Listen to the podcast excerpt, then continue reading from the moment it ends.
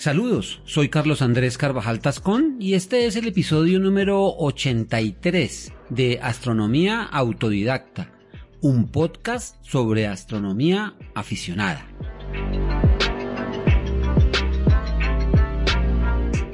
Bienvenidos.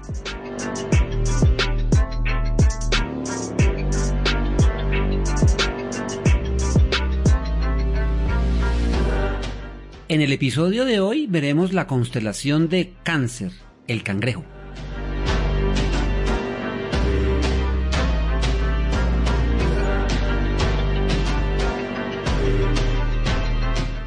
En las notas dejo una lista con los objetos más relevantes que se pueden apreciar a simple vista con binoculares o telescopios de inicio.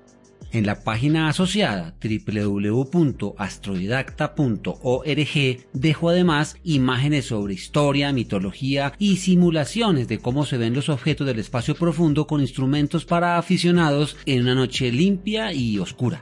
Encontrarán igualmente enlaces para más información.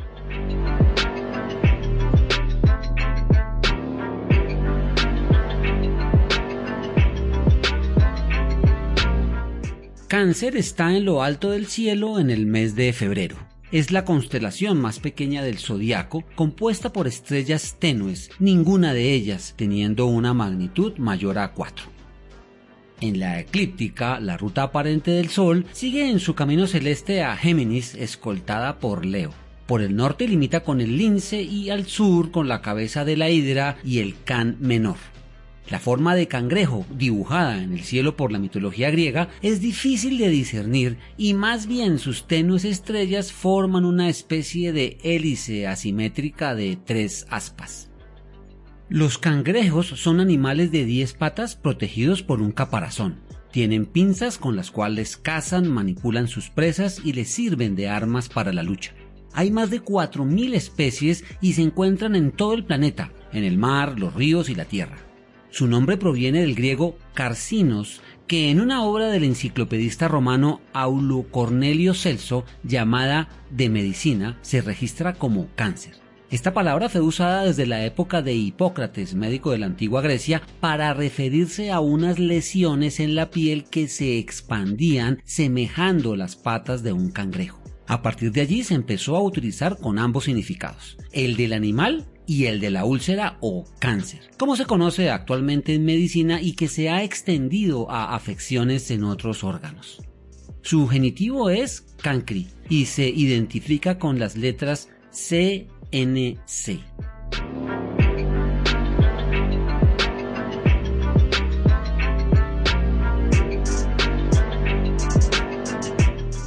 La madre de Hércules fue Alcmena, hija del rey Electrión de Micenas, que lo concibió con Zeus después de que el dios la engañara haciéndose pasar por su esposo.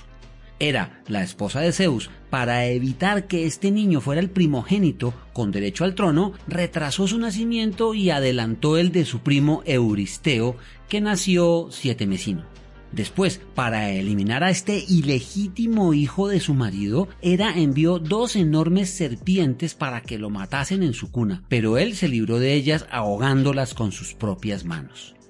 Cuando Hércules contaba con 18 años, se enfrentó a los recaudadores de impuestos que el rey de Flegias, Orcómeno, enviaba a Temas para abastecer sus arcas.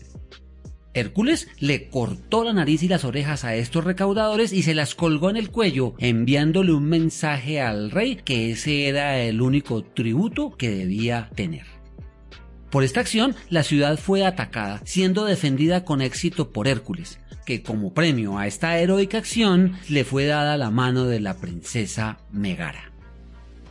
Hera, al ver el éxito de Hércules, decidió enloquecerlo y bajo los efectos de este maleficio, el héroe mató a su esposa, sus hijos y a dos de sus sobrinos. Una vez que recuperó el juicio, Hércules acudió a la pitonisa en Delfos, quien lo envió a ponerse a órdenes de su primo Euristeo, el rey de Tirinto. Cuando Hércules llegó a la corte, Euristeo, asustado por la llegada de quien pudo ser el rey legítimo, decidió deshacerse de él encomendándole doce trabajos, cada uno más complicado que el anterior. La segunda de estas tareas era matar a la hidra de Lerna, una serpiente hija de Tifón y Equidna, de múltiples cabezas que se reproducían al ser cortadas y que además exhalaba un vaho capaz de matar a todo el que se hallara cerca. El monstruo desde tiempo atrás asolaba los campos alrededor de la laguna que le daba su nombre, devorando lo que se encontrara a su paso. Hércules, conteniendo la respiración, comenzó a luchar contra la hidra aplastando sus cabezas con una masa mientras que Yolao, su escudero, quemaba las heridas con una antorcha para evitar que se reprodujesen. Su enemiga, la diosa Hera, al ver la inminente derrota de la hidra, envió a un enorme cangrejo para ayudarla. Sin embargo, este también fue aplastado por el héroe. Como recompensa por sus esfuerzos, la diosa envió al cangrejo y a la hidra al firmamento.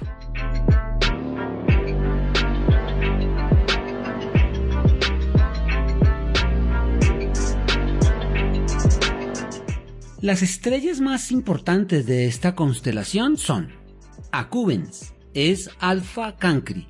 Su nombre significa la pinza del cangrejo. Es una estrella blanca clase A5 con una magnitud de 4.25. Se encuentra a 174 años luz del Sol. Tarf o Altarf es la más brillante de la constelación a pesar de que recibe clasificación de Beta Cancri. Con magnitud 3,53, su nombre proviene del árabe y significa la punta, marcando una de las patas del cangrejo. Acelus borealis o Gamma cancri es el asno del norte, que brilla con una magnitud de 4,67. Su nombre se relaciona con su posición alrededor del cúmulo del pesebre que veremos adelante. Es una estrella de clase espectral A14 o subgigante blanca y está localizada a 158 años luz del Sol. Acelus australis o Delta Cancri es el asno del sur y tiene una magnitud aparente de 3,94. Es la segunda en brillo de la constelación, siendo una gigante roja de tipo espectral K03. Tegmine es Zeta Cancri, cuyo nombre significa el caparazón. Con telescopios aficionados se observan dos estrellas muy juntas amarillas del mismo brillo. Están separadas una de la otra por 22 unidades astronómicas. Una es blanco-amarilla de clase espectral F75 y la segunda es también amarilla F95. Con magnitudes 2,58 y 5,99 se encuentran a 83 años luz. Algunas estrellas dobles, además de Tegmini, son Iota Cancri, llamada al vídeo de primavera, ya que es un par con un componente amarillo y el otro azulado. Otras son Ro Cancri, 57 Cancri y Struve 1266.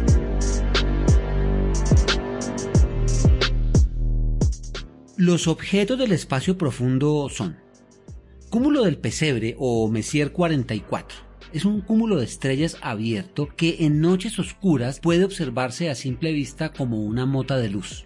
Es uno de los más cercanos a la Tierra, ubicado a unos 577 años luz. Su brillo superficial es de 3,7 y sus estrellas se aprecian bien con binoculares. Está rodeado, como vimos, por las estrellas Acelus austral y boreal, dos asnos que comen en el pesebre tienen su propia mitología que revisaremos en episodios posteriores. También es conocido como la colmena.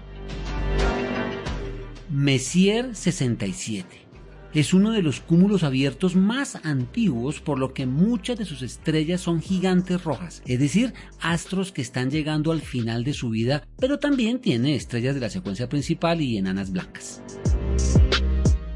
NGC 2775 es una galaxia espiral que también se encuentra en el catálogo para aficionados de Cadwell con el número 48. Se observa con telescopios en noches oscuras como una mota tenue de luz.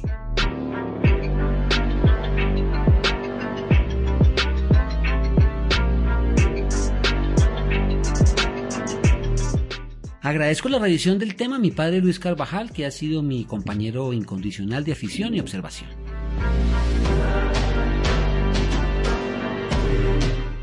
Muchas gracias por escucharnos. Esperamos que esta información sea de utilidad para conocer, recordar o repasar los conocimientos básicos para el astrónomo autodidacta. Queremos recordarles que al compartir el episodio o calificarlo en la plataforma donde lo escuchen, nos permitirá llegar a más aficionados y a aquellos que aún no lo son.